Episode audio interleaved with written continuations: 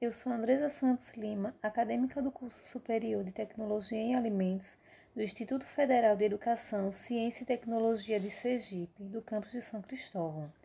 Eu falarei sobre o cajá, também chamado de taperebá na Amazônia brasileira, ou ainda cajá ou cajamirim no sul do Brasil.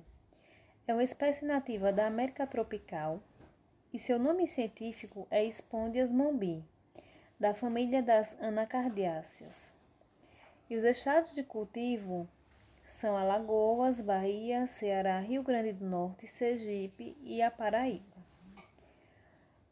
Eles estão organizados em sistemas agroflorestais, que é um plantio sustentável onde se preserva o meio ambiente.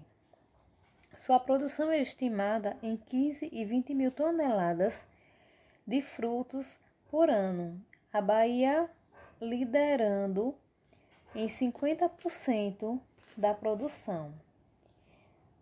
Eles são encontrados em pequenas escalas e em determinado período do ano eles perdem suas folhas. O plantio se dá por formas de semente, estaquia e enxertia. Quando o plantio é feito por sementes, a árvore da cajazeira começa a dar frutos entre 5 e 6 anos. Já quando o plantio é feito por mudas enxertadas, a frutificação é feita muito mais rápido, de 3 a 4 anos.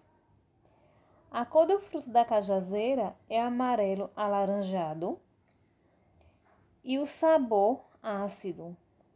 Por isso que o fruto é mais utilizado nas indústrias alimentícias, como polpas de fruta, sucos concentrados, sorvetes, picolés e ainda são utilizados também na culinária doméstica. É, chefes de cozinha lá na Amazônia utilizam o cajá na elaboração de sobremesas, mousse, bolos, pudins, geleias. E eles também estão utilizando na elaboração de molhos para camarões, peixes e aves.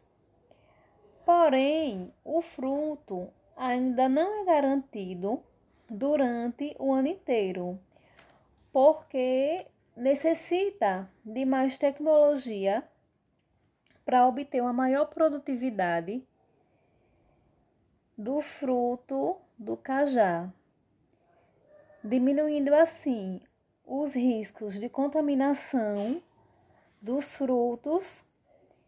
Como exemplo, temos o problema da mosca da fruta, principalmente na Amazônia que a mosca pousa no fruto e ali, com o passar do tempo, o fruto fica estragado, perdendo assim grande parte da produção que poderia ser colhida para ser colocada no mercado.